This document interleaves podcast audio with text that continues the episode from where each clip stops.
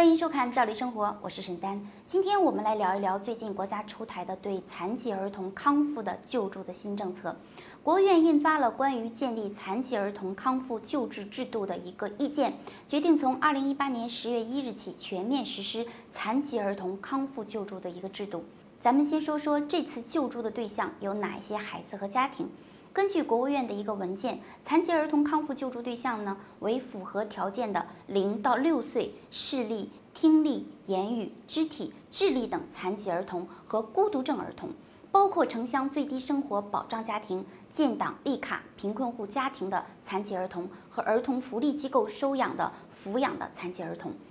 残疾孤儿，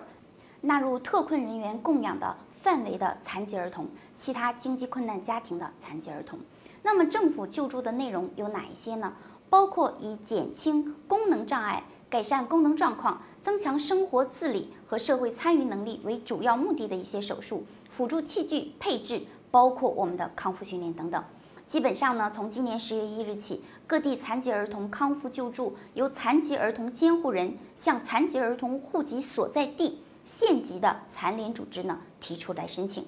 残疾儿童监护人呢，可以委托他人、社会组织、社会救助经办机构等代为来进行申请。经县级的残联组织审核符合条件的救助对象呢，由残疾儿童监护人自主选择定点的这种康复机构来进行康复的一个服务。在定点的康复机构呢，发生的这种合规的费用，由同级的财政部门与定点的康复机构呢直接给结算就可以了。大家是不用拿钱的。那么，经县级残联组织同意，残疾儿童也可以在非定点的这种康复机构呢接受一些康复服务。这一次的保障呢，完全是政府花钱买单啊。那么，救济儿童康复救助的这些工作，实时的地方人民政府来进行负责制。那么县级以上的地方人民政府呢，应将残疾儿童康复救助资金呢纳入政府的一个预算，中央财政呢对各地给予适当的一个补助。那么县级以上的地方人民政府呢，负责确定残疾儿童康复救助基本的服务项目内容和经费的保障标准，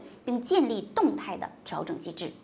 残联组织和教育、民政、健康、卫生等相关的部门呢，要履行自己的职责，协助配合，加强工作呢衔接和信息共享，深化。放管服改革，努力实现呢最多跑一次一站式结算，切实呢提高了便民服务的水平，让残疾儿童、困难家庭非常方便的得到国家给予的这种福利政策。政府呢做到这一项事业的最大的诚意，其实就表现在这里。那么很多困难的家庭、低保的家庭、儿童福利院等等。当前逐步完善福利政策，符合条件一定要积极的去争取，尽快的享受到这些福利和补贴。那么关于今天的内容呢，我们也准备了一篇文章，只要您关注头条号“照例生活”，输入关键字“残疾儿童补贴”就可以查阅到。感谢您的收看，今天的节目就到这儿，咱们下期再见。